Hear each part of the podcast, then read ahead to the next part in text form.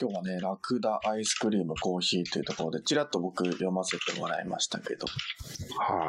もう懐かしい、あのーちらっと先に言っちゃうと、シングル O の話。もうシングルオールの話ですね。はい。なるほど。。これ、はい。これ、ちょっと懐かしいなーって思いながら、ちょっと後で話そうかなと思っております が。東京浜、ええ浜町浜松町浜町ですか僕は水天宮前って聞いたんですけどね。ああ、じゃあ、あの、場所的には。うんうん、じゃあ浜は町の間違いではなさそうです。い。そうですね。浜町じゃないですかね。うんうん、浜町。はい。えーっと、王さんおはようございます。ラフラーさんおはようございますありが。とうございます。あ、そうだ、以前、ちょっとツイッターで見かけましたけど、伊沢さん、モーさんの、あの、そうそうそう、先週のね、日曜日。そうですよね。はい。あれは、えっ、と、お店その曲がりみたいな形で提供されたっていうことですかね。えっと、なんて言ったらいいかは、モーさんから説明してたけど、もしか早いかもしれないんですけど、あのー、えっと、いろんなこう、ものをこうんうん。う、こう、販売されてるスペースと、あー喫茶コーナー、喫茶、喫茶もの、スペースがついてるようなうんうんところがあって、そこで月1回、あの、エスプレッソを入れてらっしゃるんですよね。あそうなんですね。月1回もそう。で、フレアエスプレッソを入れてらっしゃる。フレアでいいですね。で、確か先月から始められたんですかね。で、先月ちょっと行けなくて、うんうんうん。で、今月の、いつやるかなと思って、ツイッターをチェックしてたら、うん先週の日曜日だった ので、あ、そうなんですね。そう説明され、ありがとうございます。よかった。うまく説明で きて。はい。まあなんかいろいろ、その、マルシェみたいな感じなのかな。いろいろと展示物、販売物がある中で、モーさんのコーヒーも飲めるっていう感じか。そうですねうんうん。いくつかこう。で、その中でチョコレートとかも出されてる。まあショコラティエ、パティシエの方かショコラティエかわからないんですまあ、パティシエかな。すっごい美味しかったです。チョコレートも美味しかった。ですね。うん。めちゃくちゃ美味しくて。うん。うんで、チョコレート買って帰りましたけど。うんうん。はい。っていう。うわ、なんか行き行きたいですねということで。僕も、はい。ちょっとツイッターで見逃してました。そうなんです。ぜひぜひ行かせてください、次は。モーさんのツイッターをチェックで。うん、要チェック、はいねはい。フレアエスプレッソなんてなかなか飲めないじゃないですか。買われてる方も少ないとは思うんですが。うーん、まあ、な、ね、あんまりこう、見ないというか、んうん。はい。僕も欲しいなと思ってますが。すごいですよ。本当にエスプレッソすごい美味しい。めちゃくちゃ美味しいんで、えー、わおと思いましたね。ああ、そうなんですね。はい。ちゃんとクレマも出るっぽい映像を何回も見てそまうすそうが。そうそうそうそうそうそう。すごいですよね。うんいいな。特に、こう、モーさん、前回出されてたのはエチオピアと、あとブレンド出されてたんですけど、エチオピアめちゃくちゃ美味しいですね。一応いいっすね。エチオピアのコーヒー豆がすごく美味しかったです。うわ、気になりますね。はい。それはもう、えっ、と、エスプレッソ単体で提供されてる。エスプレッソでいただきました、私は。はい。はい。 その、まあ、伊沢さんはエスプレッソで飲まれたかもしれないんですが、例えばドはリ,、いドリップコーヒーとかは、ドリップコーヒーは別での方が入れられてるのかな。おあそのあーこうチョコレート、ショコラティエの方が、うんうん。チョコレートと、あと、えーケーキをいくつか何種類も出されてて、おで、そこでドリップコーヒーをオーダーできます。それは、あの、モーさんとは関係ない。関係ないところなんですね。はい、そうですね。モーさんは、えっと、エスプレッソと、あと、トニックがあったかな。エスプレッソトニックを出されてたかな。うわーいいですね、はい、っていう感じですね。いいですね。あ僕はエスプレッソ2杯いただいていきましあた。ねはい。 うわーそれはもう、次は行くしかないですね。行くしかないですね。ですね はい。はい。場所はちなみに教えてえーっいただいと、てりょりょえっと、浅草の近くですね。浅草 OK です。浅草蔵前。うんうん蔵前からはちょっと遠いかな。浅草が一番近いと思うんですけどう。んうんうん、早速じゃあ本題本文の方を読んでいきましょうウィークエンドブリューということで今日はのいタイトルは「ラクダとアイスクリームコーヒー」はい。はい。ね、これまたはい。気になりますよねラクダ、ラクダがなんで出てくるんだって話ですよね本。当ですよねアイスクリームはまあいい として。アイスクリームはおそらくまあちょっと小話ぐらいなのかなと思いないがらやいやいやいやいや深いのかなまあいいや、前行きましょうか。は行いきましょ。う前行きましょはい、冒頭早速、えー、トシさん、編集長トシさんがですね、あの、僕の大好きなキャンプと、あとはそこでやられてた手編み、手あ手編みではないのかな手焙煎って書いてあるので、う。まあしかし、マンカシャカシャですね。マンカシャカシャって、漫画しか僕知らないんですけど、初めて聞きました。マンカシャカシャはチェックしておきましょう。本当ですかちょっと、あ YouTube に飛んじゃった。えっとですね、ガルテンビさんっていう、はいはいあのーエチオピアからこう、の、コーヒー輸入されてる、うんうんうん。えー方いらっしゃるんです。そこで、なんだろう、こう、あの、まあ、フライパンにちょっとなんかついたようなやつあおあ、なんか、こう売きっっというかてらっしゃって、うんそうそうそうそう売ってらっしゃってこれでこうカシャカシャして焙煎するっていうおー、面白セットが売ってらっしゃるんですよねい。はい。はいへえなんか今 YouTube 飛んでこうそのマーケットカシャの使い方っていうところを見てますが、うん面白いですねこの木炭、えー火をつけてででその上でコーヒーをコーヒー豆をマンカシャカシャのフライパンの上に乗せてでカシャカシャしながら、えー焙煎するとはいなんか良さそういいですねこれそうっすね欲しいあのはいだってえっとねフライパン焙煎少なくともできるできますできますできますねはいへー面白いそのマンカシャカシャのお話が載っていますが少し読んでいきますね、えー今週キャンプに行ってきたんですがそこで初めてコーヒーの手焙煎を体験しました夜も更けてきた頃焚き火を囲んで友人や家族と一緒にマンカシャカシャと呼ばれるフライパンに穴が開いたような焙煎器具を使っての焙煎これがとてつもなく楽しかったんです焙煎が始まると誰かがギターを弾き始めその音に合わせながら、マンカシャカシャを左右に振ると、生豆がフライパンの上で踊り、シャッシャと音を立てて、心地よいリズムを刻みます。軍手をつけた手が熱くて、一人い1分くらい振って次の人へ渡す共同作業。そしてしばらくすると香ってくる豆の香ばしい香りや聞こえてくるハゼの音、これを見て、ざるに移して冷ますと出来上がり、お湯を沸かして焙煎されたばかりのお豆を引いて入れてみると何とも美味しくて言葉にならない感動がありました焙煎機で焙煎されたコーヒーとはもちろん比べ物にはならないかもしれないけれど間違いなく美味しくて記憶に残るコーヒー焙煎をもっと身近に感じる体験となりコーヒーの面白さを再確認することができました皆さんも機会があったらぜひということでなんか読んでるだけでおああいいっすよねもいいうこれはいいですよね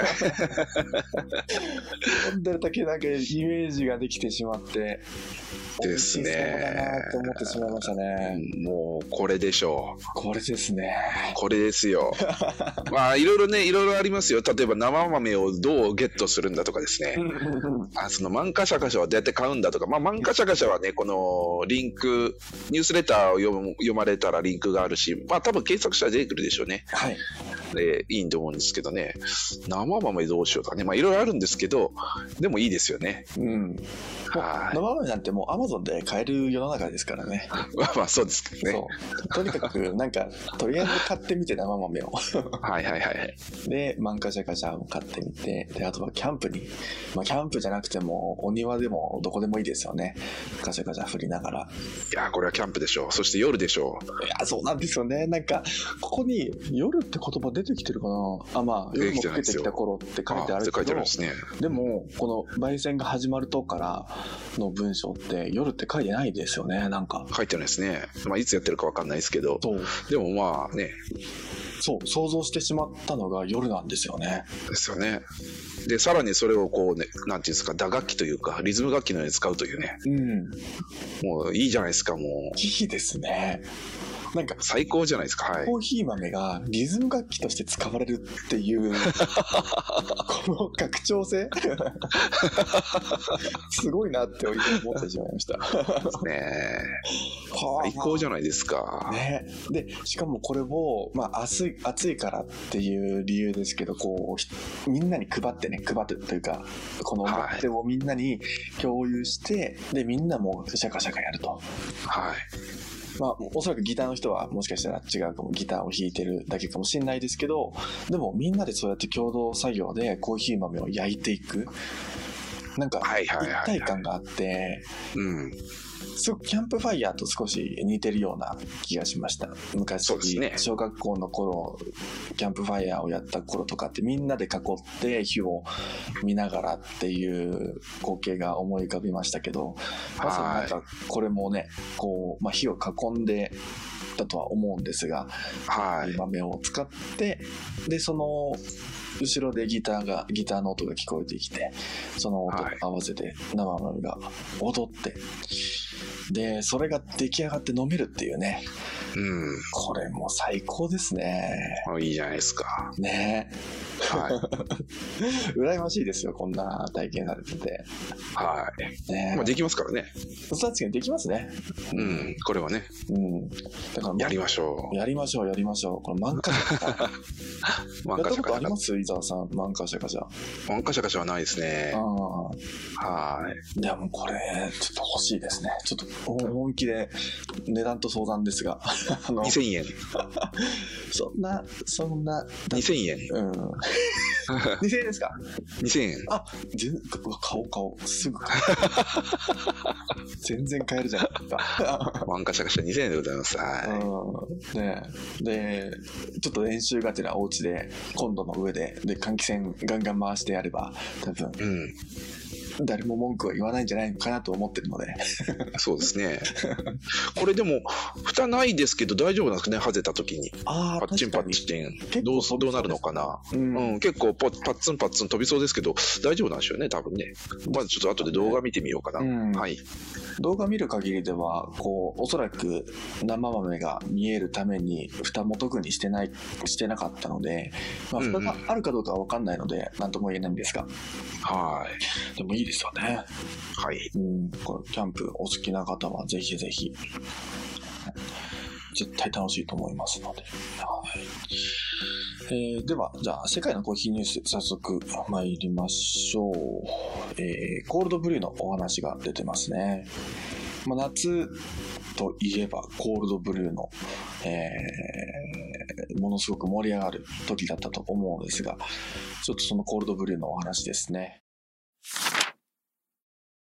近年飛躍的な成長を見せるコールドブリュー水出しコーヒー市場2020年の飲料関連デリバリーオーダーランキング飲料関連デリバリーオーダーランキングでトップ5えー売上前年比約206%を記録するなど、その人気の度合いが伺えます。そして現在世界のスペシャルティーコーヒーショップで徐々に提供され始めているのがミルクブリュー、ミルクだしコーヒーをベースに作られるアイスアイス、通称コールドブリューアイスクリーム。その詳細と今後の展望についてパーフェクトデイリーブランドのこちらの記事で紹介されています。その特徴として、挙げられるのがコーヒーの強いフレーバー感ですミルクそのものにコーヒーの味わいを抽出できるコールドブリュー方式を採用することでコーヒー豆の品質フレーバーがアイスクリームの最終的な味わいに直結しますコーヒーのようにアイスクリームを通じて各店舗のこだわりが感じられるのが大きな魅力の一つと言えるでしょう。一方で、品質面を考慮すると大量製品生産が難しい商品でもあるため、オペレーション面での工夫が必要となると予想されます。日本だと今年8月に佐賀県でオープンしたミルクブリュー専門店のミルクブリューコーヒーさんも、えーぜひ足を運んでみたいところ。スペシャリティコーヒーの新定番が生まれる予感。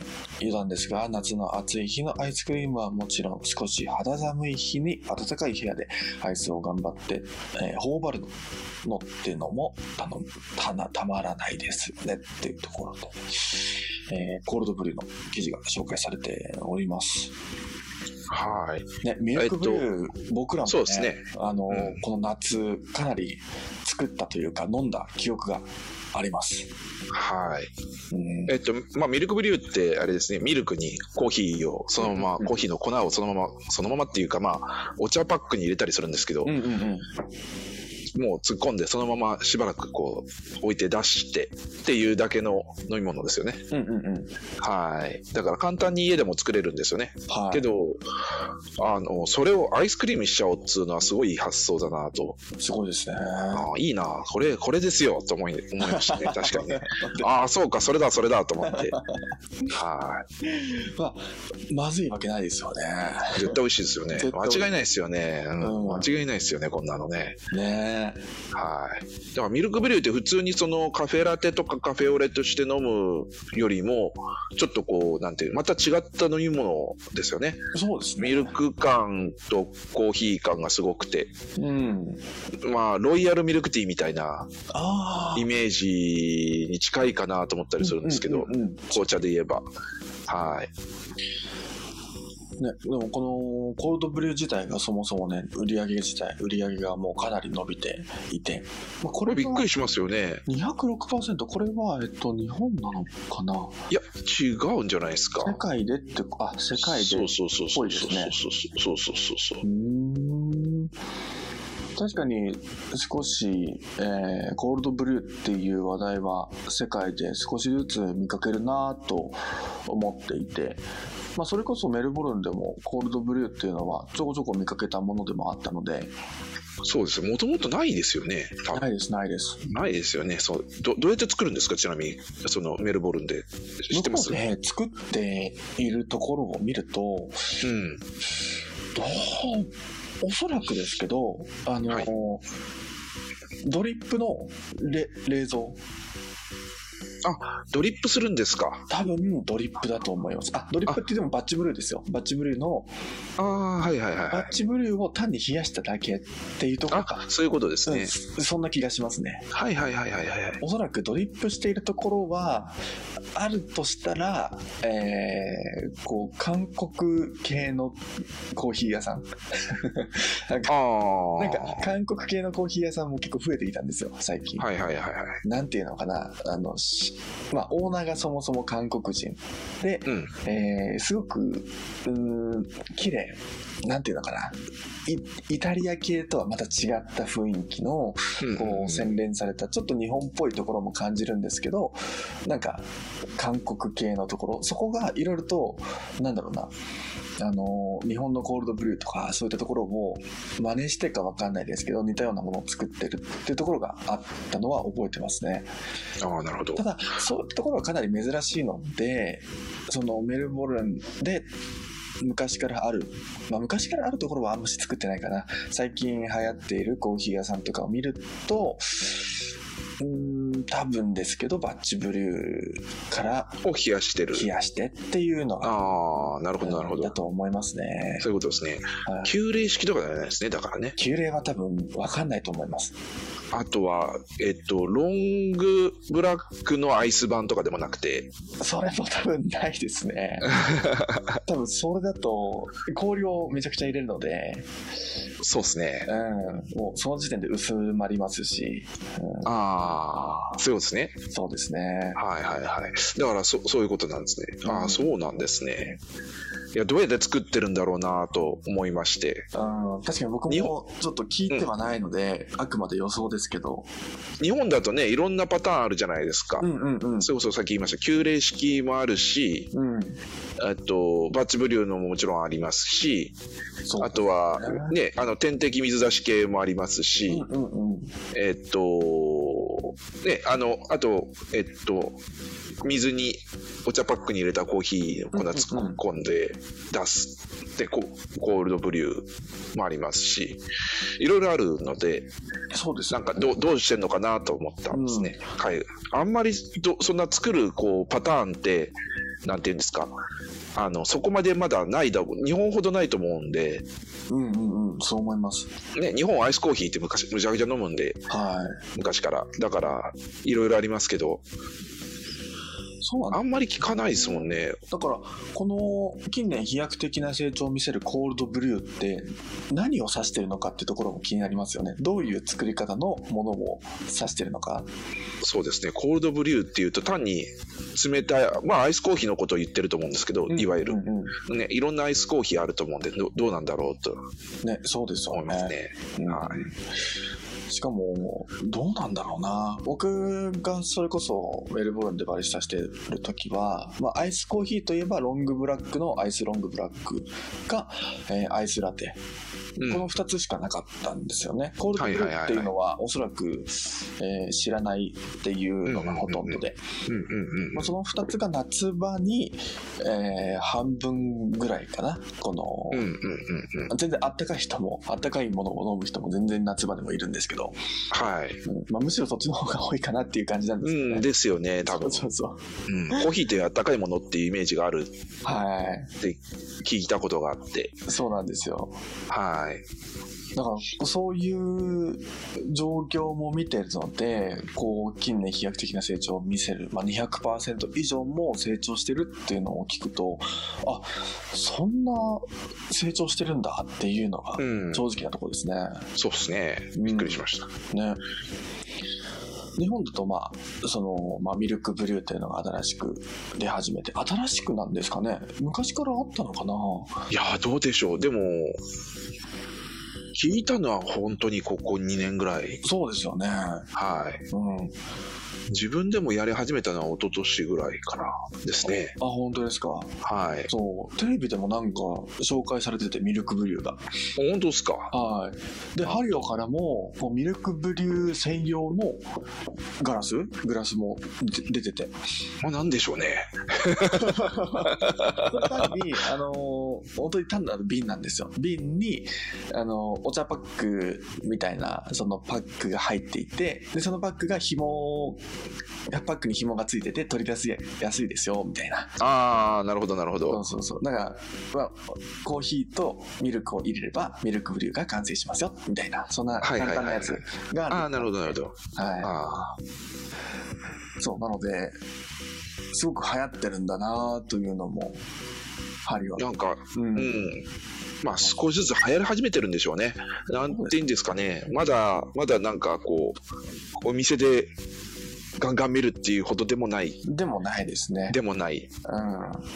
ですけど、いろんなところで少しずつこう見るようになってきたかなうんうんっていうそう感でじすでね。すね。はい。だから、まあ自分で作れますしね。そうですね。おそらくこういうおうち時間も増えたというところで、自分で作るっていう体験も、なんか後押ししたんじゃないのかなとも、ふと思いましたけど。簡単に。はい。結構知らない人いらっしゃるんで、あ、本当でこんすなか。のあるんですよという紹介すると面白いっていう人結構いまうす。んうんうん。はい。ね、牛乳は比較的皆さんもお家にある飲み物だと思いますので、そこにね、はいコーヒー豆を入れるだけっていう。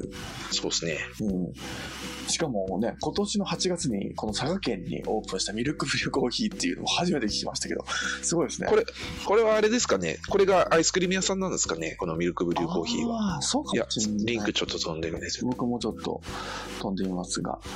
ああ、いや、普通ですね。ミルクブリューを作ってて、それ専用、ミルクブリューの専門店なんですね。あ、うんうん。っぽいですね。で、そこで、そうですね。うん。まあ、はそれだけではなくて、いろんな、多分、飲み物も提供されてるとは思うんですが、酪農家の方とも一緒にやってるみたいですね。ロースターと酪農家。面白いですね。いや、もう本当にでもミルクブリューだけですね。あ、本当ですかすごいですね。ミルクブリューですね。全国発送してるらしいですよ、作ったものを。おー、すごい。メニュー。ミルクブリュー、コールドブリュー、スペシャルティーミルク、スペシャルティーコーヒおー。ー、エアロプレス、あ、ええー、ーラテ、ファームラテ、ファームラテ、いいですね。中島ファームラテ、へえソフトクリーム。ああ、だからミルクブリューして作ったやつをソフトクリームにして出しますよとはいはいはい。いう感じですうね。ん。はい。やっぱりこう、酪農な、酪農家の方と組んでるというところもあって、すごくこのね、牛乳っていうのもそうですね。全面に押し出してっていう感じですね。はい。いいですね。なんか、こう、ラテとか、こう、ミルクと合わさったコーヒーってたくさんあると思うんですけど、はいどち。らかというと、コーヒーが前に出る気がするんですよね。前に出る。はいはいはいは中い。心、まあまあ、軸ってことですよね。コーヒーにちょっとミルクを足すっていう感じですよね。そうそうそう。それがなんかはい逆転してる感じに思いません、ああ、ミルクにちょい足しコーヒーね。あ、そうそうそうそう。そう、そうなんですよ。 そうですね。ミルク感が強いですね。やっぱり、ミルクに直コーヒーで水も何も入らないので、うんうんうん。だからミルク感はむちゃくちゃ強いですよね。ミルクブリューは。そうですだよか。ら柔らかいうん。感じ。ホットにして飲んだら美味しいのかな。ああ、それもいいですね。ちょっと今度やってみよだから、ホットミルクブリューですよね。う。うん。ホットミルクブリューですね。ちょっと頭の中でなんだっけと思いながら 今。ホットミルク、あ、そうそうそう。なってるなってる。うん、ミルクブリューは冷たいですもんね、基本的には。おそらくまず、えーそうですね。うん。冷たいものをコールドブリューっていうので、 そうですね。えっと、ホットだとわざわざつけないからとかいろいろ考えましたけど、あちょっとややこしい。の、ややこしい。頭の中が、んーってなりながら今話を聞いてました。 えっと、ハープさんがミルクブリューをいただいた時にこすのが大変でしたって書いてありますね。あーわかります。こすってことはもう直でコーヒー豆をもう入れちゃったんですね、多分ね。そうですね。か、うんのも多分もらったんだ。はあい。の V60 とかでこうコーヒーを入れてそこにこうお湯を注ぐようにあでいやもそうでぜす無理っすよ、それ絶対無理っすよ。そう僕や絶って対か無理無理でした あやったんでしょ僕やって僕もややりましたけど全然落ちないですからねそう全然落 ちないっていう全然落ちないあそうかハープさんはそうですねだからやるとすると,、えっとフレンチプレスうんうんにえっ、といやー無理ですねいや無理でもないけどフレンチプレスに入れて8時間とか置く、うんうんうんうん、8時間とかですけどね そうかな、 8時間から10時間をつ置くハープさんもやってるじゃないですか落ちませんでしたって書いてあるうん、もう落ちないですよ。びっくりするうん全然、まあね、あの、あれが、タンパク質か油分があるんでね、そなかなかそう、紙を通過しないですよね。ううんうんうんもしかしたらもうちょっと目の粗い、例えばそのステンレスフィルターとか、ああだったら降りる落ちるかもしれないですけど、うんうんうんあはい。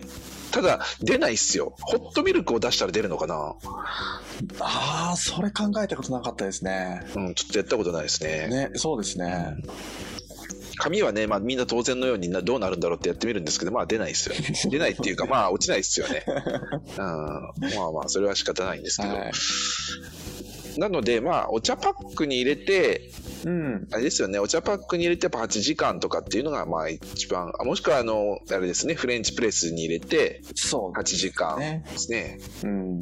ホットだったら、もうちょっと出るのかな誰かやってみてください。うん。出そうな気もしますね。そう、ホットミルクで。うん。ちょっと僕、今、お家に、牛乳はないんですけど、オーツミルクが大量にあるので、それでちょっとやってみようかな。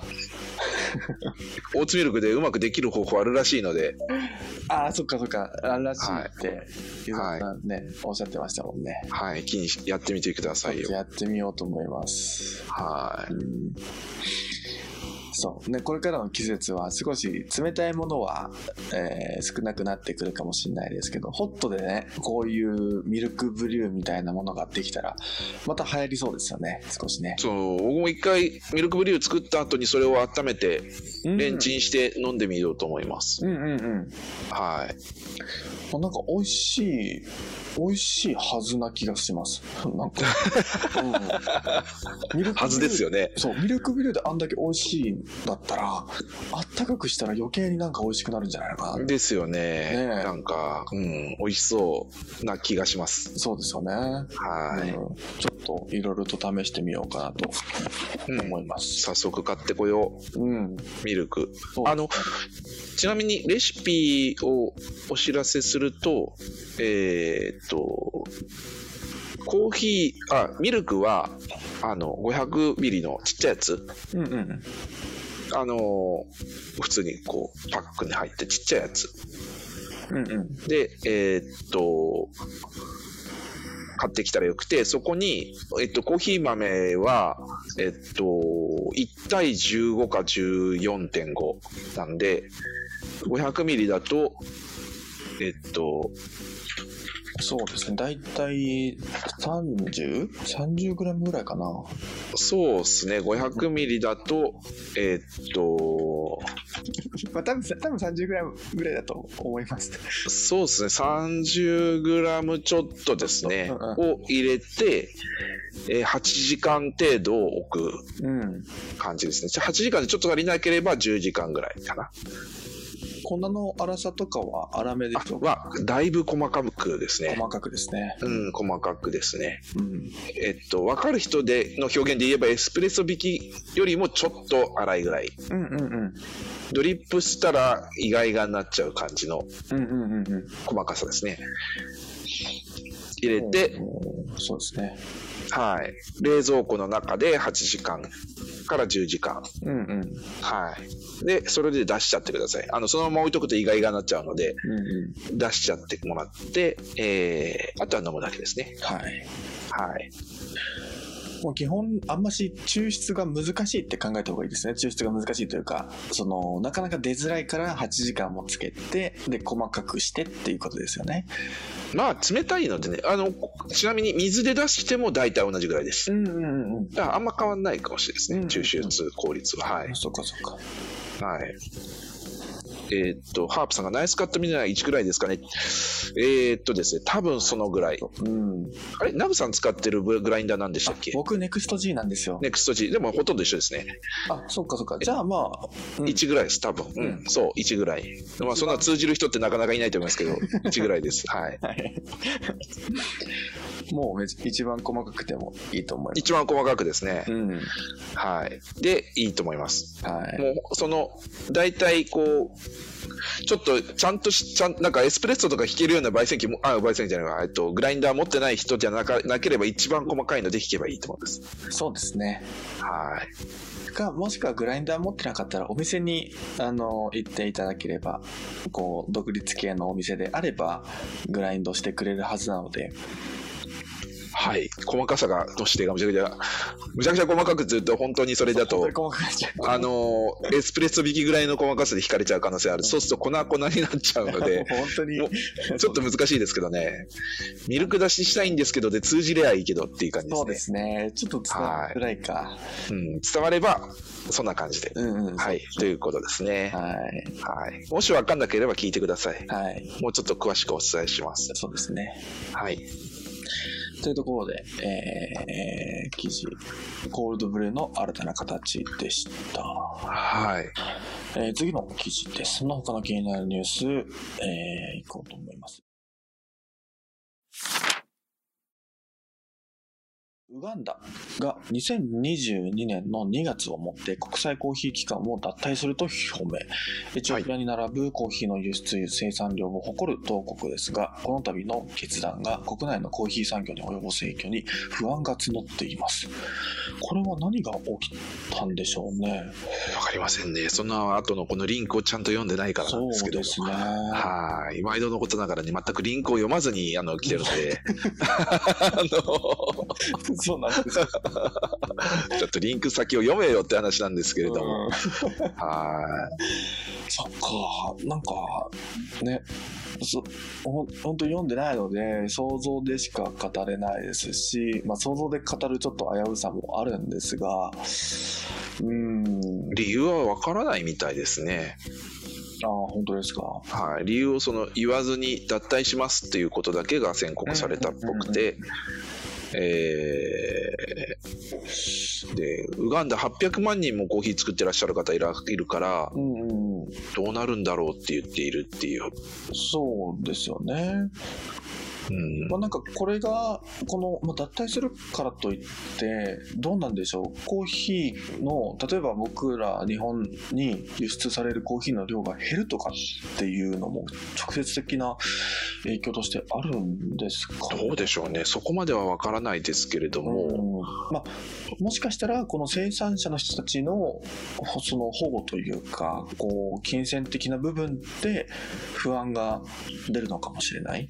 いやー私が知ってる知識だけで話をするとはい、あんまり影響ないかなっていう、ああなるほど。はい、昔はそのえっとこう、えーコーヒーの輸出量規制みたいな法あのものがあって、うんうんうんえっと生産量にこうとなんなんていうんですかねこう、えーちょちょっと詳しく話すとあの時間がかかっちゃうんであれなんですけどそういうような制度があったんですけど、今なくて、そういう規制とかなくて、あの、単にこう、この期間って、えー統計とかを取ってるだけっていうイメージなんですよ。よ。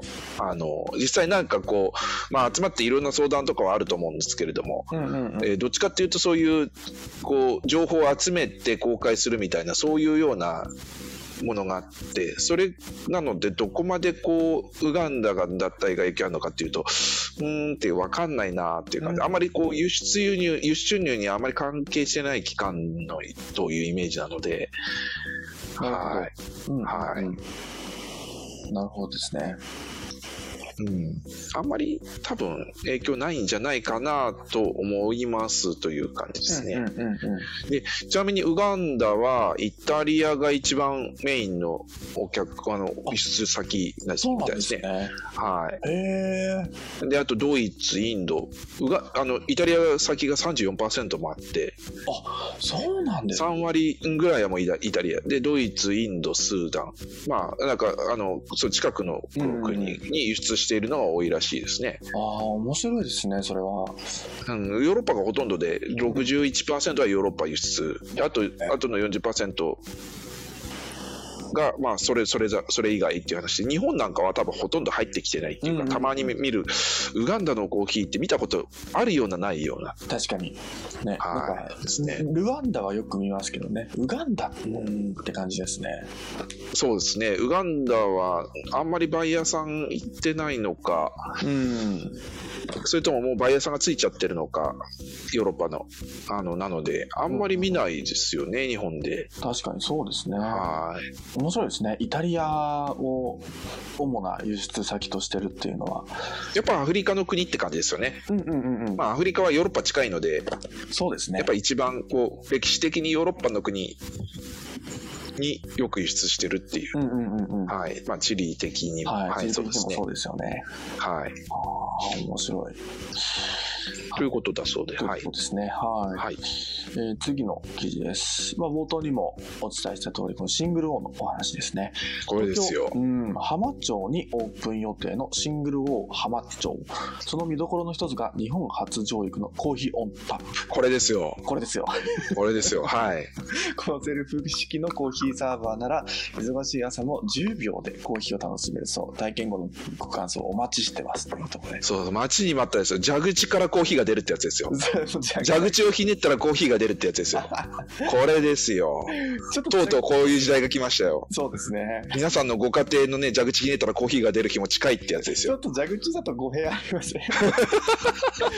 あまりにもなんか、ちょっえでもそんな感じじゃないです。と、まあ確かに蛇口、蛇口、どうなんだろうな、これは。僕のイメージはビ、ビールが、その、バーとかのビールが出るようなところですよ。ボタンポチッと押したらコーヒーがダーって出るんじゃないですか。そうそうそう、そうなんですよ。そうそうそうそう。もこうれすごい蛇口からコーヒーですよ。はい。これすごいですよね。はい。もうテンション高くなりますよね、これ ね。はこれちなみにシドニーで、もう、いち早く僕は体験してまいりましたい。え、。蛇口からコーヒーですか蛇口からコーヒーですよ。さすがです ね。よもうオーストラリアやっぱりそうですよね。そうなんですよ。えーやっぱりオーストラリアは蛇口からコーヒーが出るって本当だったんだ。 違う違う違う。なるほど。ね、日本だとね、えー愛媛とかだと蛇口からポンジュースが出るっていう、あありますけど、ありますよ一ね。緒ですね。 一緒なのかな そのポンジュースは本当の蛇口ですよね。ほんその僕らが想像する、その学校にあるような蛇口。そそれはそ、それはマジ列していいんですかマジマジ列するとそうですけど、じゃあマジレス、マジレスしないでいきます。いや、マジ列しないで行ったらもうもう蛇口からコーヒーですよ。 あー蛇口からポンジュースは蛇口からコーヒーですよ。うんはい。そう人によっては表現の違い方は違いますからね。そう、仕事が違うというか、本当にそうですから。これ、蛇口じゃないですか、これ、もそうそうそうう。だから、まあまあまあまあ、まあいいや。いやでもこれすごいですよね。本当に面白い。うん体験としてこれは皆さんにもぜひね、楽しんでそうそうそうそうそう。世の中ね、こう、本当に、本当にそう、こうなってきてんだっていうのを感感動できると思いますけど、まあ、感動するかどうかよくわかりません けど。はい。あ、どう感動でしたよ、僕は。本当ですか。うん。あの、あのシングル王行ったんで、その、はいはいはいはいシングル王の、その、一番、なんて言うんでしょう。これが一番おすすめだよっていうドリップのやつも飲もうと思ったんですよ。はいはい。でも、どうしても気になる、なんか、うん、ここ、ここをタップすればコーヒーが出ますよっていう。3つぐらい並んでるんですよ。はいはいはいはい。で、それぞれ、んちょっと覚えてないですけど、なんか芸者とか、なんかあ、ーえシングルをスペシャルブレンドとか、あーなんかいろんな種類があって、 えーこれちょっとやってみたいんだけどってなってそれを飲んでですね、はい。なんかうわ、これすげえってなって。どどうどうなんですかね結局あのセブンとかと一緒でとりあえずレジ並んでカップもらってそのカップを持ってそこの蛇口に行ってボタンを押すと出てくるっていうそうです、そんな感じですかそんな感じです。ああそんな感じですねはい、最初に、はいどどっちだったっけな最初にレジ並んで、まあ、レジってうんいうか、まあ、そこに並んででこれくださいって言ってでピッてやって、お金を支払ってでコップもらってうんでじゃあ好きなの選んであのこれやっちゃってちょうだいみたいな感じうんでやっちゃってちょうだいみたいななるほどそうだからすごい早いんですよね早いですしそういうことですねそうなんですよもうせっかちな人にはそうそうそうそなんうで人によってはもうマイカップを持ってきてそこに入れてるっていう人もいるんです、ああいいですね、うんいいですねもう蛇口ひねったらコーヒーですねそうですそうです本当にそんなうん感マじジいいですねうんこれが本当にね、体験として面白いですよね。確かうにん。えーっと浜町浜町水天宮前って聞いたんですけど浜町って僕聞いたことないんですけど、浜町、ちょっと場所調べて、浜町、浜町、地図。ああ、でも、まあ、水天宮前といっても過言じゃない過言ではないですね。もしかしたら、まだ Google マップには出てないですよね、シングルを。出てるかな出てないじゃないホテルですよねあ、ホテルの下、一室。かなスプラウト日本橋浜町あー、なるほど。シングルを。えーっと半蔵門線水天宮前駅から徒歩5分徒歩5分か。めっちゃいいですね。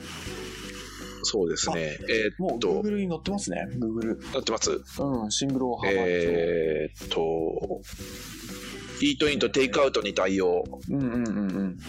えーっとととと川沿いですね。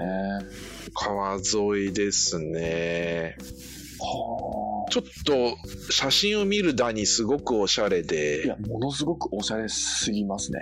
すごいですよねでこれが結構リサイクルうんうんうんうん。金で作られてるっていうこうサスティナブルを意識したようなっていうなるほど。ひょ今時の表現を使って言うとうん。であのなんでしょうああーありますあ。あねりますね。店頭に並んでますね。並んでますね蛇口が蛇口が6つぐらい並んでますよ。 6つぐらい並んでます ねなのでこの蛇口を使って入れるんでしょうねうんで、蛇口の、あ、しかも面白いですね。あの、これ、ボタンはな、なさそうですね。で、あの、この蛇口の下の排水路っていうのかな排水路はいはいはいのところに、こう、コップを置くところがあって、で、コップを置くと、コーヒーが出てくる。出てくるんですっていねう仕組みですね、おそらく。はいはこれはいいあ、面白い。これはいいマイカップを持っていきましょうこれよはマイカップ持っていくしかないですね。行きましょうよちょっとおしゃれなマイカップ慰まっちゃったけ どいや、でもギリギリ飲めます。ギリ、ギリまで飲めるの で。割れて、割れてもなお持ってくって。はいうん。ちょっといいスプーンの置き場ができたかなっていうぐらいの割り口なので。これもあるんかな伊崎さんが飲んでるけど。あこれ伊崎さん、伊崎さんだよな、これ。多どう分です。かなんか写真見てたら伊崎さんだよな、これってい う人が。あの違うかなわかんないですけど。わかんないですけど。これでももうあるのかな、お店。まだ開いてないかなで。ももうオープンしてます雰囲気出してませんそんな。そう、オープンは一応28日オープンですね。ああ、じゃあ、はい。そっか。あと、あうん、プレオ4ー日プ後。ンでもしかしたら、写真撮るためだけに開けたかな、一瞬。ああ、そういうかもしれないですね。うん、ちょっとい面白そうですね。うん。はい。なんかこおの近くの方は。はうい。ん、この雰囲気すごくシドニーを思い出すというか、似てます。ああ、やはりね。うん。やっぱりお、あのーおお店がオーストラリアのお店ですね、はいシ。ングル王は。はい、本当になんか似てるというか、この、えー展示にこうコーヒー豆がブワーッと並んでる感じとか、こう、はい奥の方に、あの、絵が、絵というか、えーオブジェじゃないですけど、壁画っていうのかな。はいはいではすいけ。ど、こういうのもね、なんか、こうシシシドニーのシングル王は、お店の中だけじゃなくて、外にもこういう、うんああ、そうなんですか。そうしてて、なんかもうそこら辺の、その辺り周辺が全てシングル王の空間みたいになってて、はいはいはよいかはっいたです。ね。うん、いいですね。いいですね、これ楽し行っみ。てみたい。そっか、今と日、いう今こ日、とで今日行けないってことですね。今日はダメですダ。メまだオープンしてないです。あ行ってみてもいいですけど、暇、閉まってると思います けど。悲しい。はじゃあ、うちで気に入らんないって。い。気にならない。もしかしたら空いてるかもしれないです。うん。あるかもしれないですけど。は空いてるかもしれないですいね。そうですね。はい。体験後の感想お待ちしてますということで、はい。えー皆さんもぜひぜひ行ってみてください。東京のお住まいの方はね。はい。はい。なので、えっと、最寄り駅は、まあ、いろんなところから行けそうですね。水天宮前もそうですし、えー、浜町駅、浜町駅からも行けそうですし、うん、いろんなところから行けそうですね。あ、プレス発表会があったんだ。10月21日に。あ、 10月21日にプレス発表会があってその時のまあ写真とかいろんなものが出てますね、そうですね。はいなんか、この清澄白河にもめちゃくちゃ今近いことが分かりました。す ごい。あ近いかもしれないです近近いいか近いです近いですよ。ちょっと橋渡れば、もなるほどう清澄白河なんで、歩いても、あもうまたできてしまいましたね。 ーなるほどなるほどっていう感じ です。そうですねはい。はいちょっと僕的にはシングル王結構好きであ、本当ですか。好きってもなかなかいかないんですけど、うんうんあの結構好きなのでうん。うん。ぜはいひ。あのおすすめでございます、はいもしお近くあフードもありますね、えースイーツもあって、うんうんうん。えープリン、プリン美味しそ美味しそうですね。う。はい。えーっと、は、もちろんハンドドリップも多分あるので、えっと、美味しい。うんハンドドリップでコーヒー飲みたいから、まあ、バッチブリューでしょうからね、あの、この蛇口のやあそつうはで。すまあ、とにかく蛇口ですけど、ま ずは。えーっと、ハンドドリップを飲みたいっていう方も大丈夫うんうんうん。ですね。そうですねはい。ははい。い。ということで、皆さんのマイカップを持って行ってですね。はい、そうですね。はいマイカップ持っていっで、ぜひ、あの、蛇口に置いて飲みましょうと。はい。で、皆さんぜひぜひ、それもインスタグラムとツイッター等で上げてくだされば、もうはい速攻で僕らもリツイートしに行きますので、ああ、はい。ちょ、ね、我々を、な、なぜか我々をこう、あの、アットマークで、月で こう、あの、 もう僕らにやっていただきつ、つ、そう、自慢するからね。お前ら行ってきたぞ的なアピールをしていただけるそとう、そうそう。よ、よろしいかと思いまとすので。思います。ははい。もしかしたらあれですね、あの、ばったり出会うかもしれないですけい。どあね。では ばったり出会うかもしれない ですけどね。ちなみに、あの、昨日ですけど、はい。えっと、昨日僕、ウェーベさん行ったんですけど、うんうん。えっと、モーさんが出た5秒後ぐらいに入ってったらしいんですおよ。おおおおえ、じゃあ、お会いしたのかないや、それが、あの、多分ニアミスですね。今出たとこですよって言われ、 モーさんに出てたとこ、すれ違ったんじゃないですかとか言われたんで すけど、っもうていなう、んかまあまあ、そんな話もありますんで、あの、はいはばいったり出会う可能性もあります。はうい。んうんうん。その時 マジですかって 言って、そうなんですよ。もう、で、モーさんが席立ってお店を出た直後に私が入ったらしくて ですね、今でしたよ、今って言われました。はい。はい。面白いですね。面白いです。うんはい。もうね、みんな、あのーやっぱり好きなところは、えー同じというか、 なんか似たようなところな気もそうです。行動、ね、行動範囲がね、こう、一緒だと、そうそうそうそばう。ったりしますからね。そうですはい。ね。ね、ナグさんとこう、ね、い市ヶ谷でばったりとかね、そういう感じ そでうす。そうそうそう。はい。はい。えーシングルマンの日でした。次のは日い。です。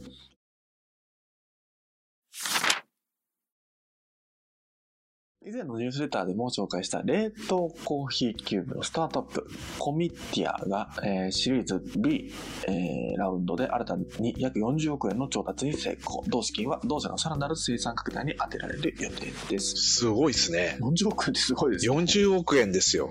かなり期待値が上がりますねこれは40億円も獲獲得できるぐらいの市場なんだっていうところにびっくりしましたね。その、うん冷凍コーヒーキューブって、あの、エスプレッソを冷凍して固めた、あのーうん塊ですよね。そうですねはい。コーヒーの、あの、なんだか、氷ですよ。はそれを、あの、レンジでチンしたりするとエスプレッソになるんですけど、まあ、牛乳入れてチンしたりするとカフェラテになるっていういね。はいやっぱ美味しいですよね、すごい。あの、日本だとライトアップコーヒーさんがうんずーっと、え2年ぐらい前から、あの、販売されてますけども、超人気商品になってるみたいですけど、これ40億円これ調達できるったらすごいですね、これで。このホームページリンク飛んで面白いなと思ったのがこのはい氷、まあ、要はうんうんあれこのキューブが、まあ、ライトアップだとこう袋に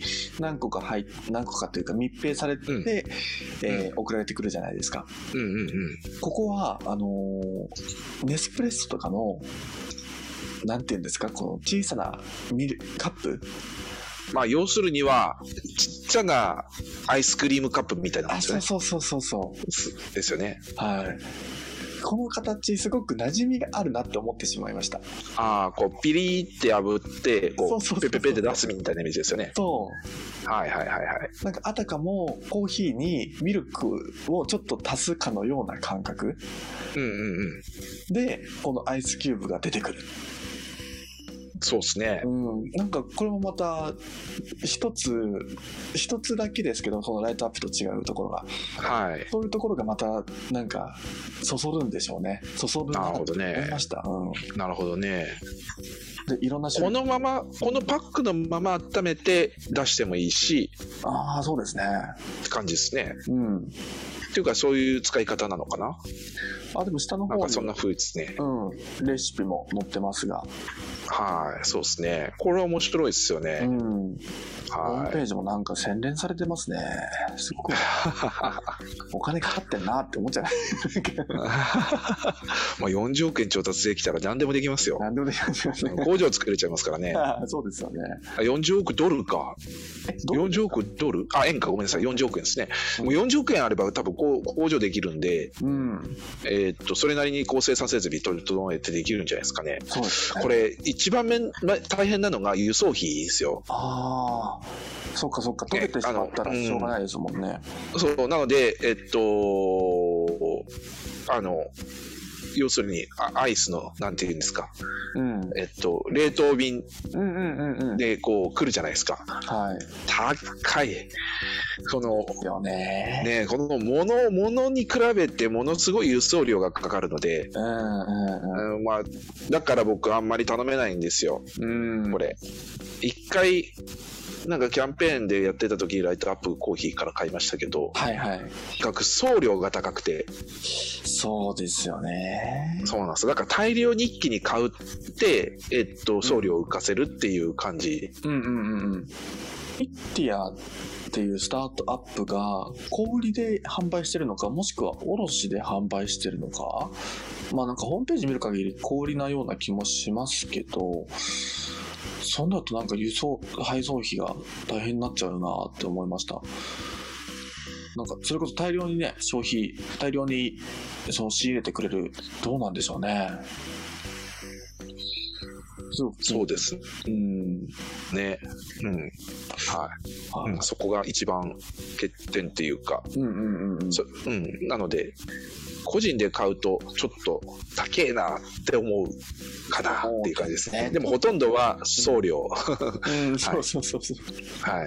えこれから期待のところですね。はい、そうですね。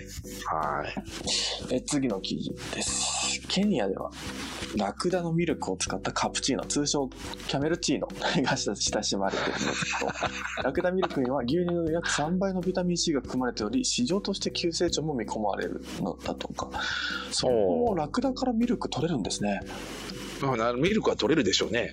うん、なんか、それはそうだとしては、いケニアにラクダいるんですね。ラクダ って、うんラクダってどこにいるんですか砂漠地帯といえば。中近東エチオピアぐらいまでのイメージだったんですけどうんエジプトいるんですねうん。うん。エジプトはいますねアフリカだと当たり前なんですかね、ラクダって。いるんですね分かんなかったですけどねえ。まあいてもおかしくないですけどね、そうですね、全然馴染む。うんまあ、要するにはあの馬の代わり馬みたいな感じでね中近東アラブの人たちはうんうんうんうん。ラクダに乗ってたわけででえっとねあのこうアラブの人たちがこう戦争でアフリカの方まで来てるんではいはい。なので、ラクダがこう伝わっていっててもおかしくはないですけど、ケニアにもいるんだと思って。ねええ。キャメルーチーそうノで、すね。キャメルチーノ、なんか、スタバでいつか出てきそうな。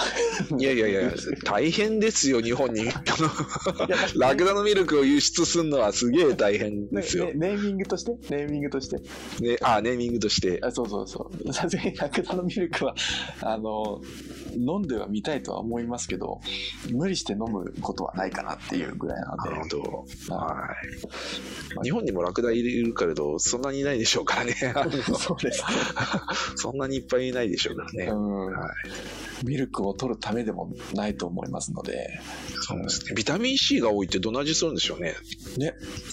なんかビタミン C だとこう酸味が強かったりとかするのかなってふと思ってしまいましたわかんないですけどね。はい。うんまああのケニアでは親しまれてそうですはい。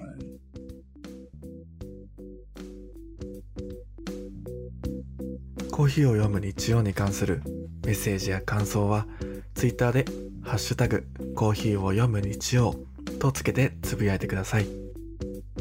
そしてこの放送は、ラジオアプリ、スタンド FM でライブ放送後、Spotify、YouTube、Apple Podcast で配信します。お好きなプラットフォームでコーヒーを飲みながら聞いてみてください。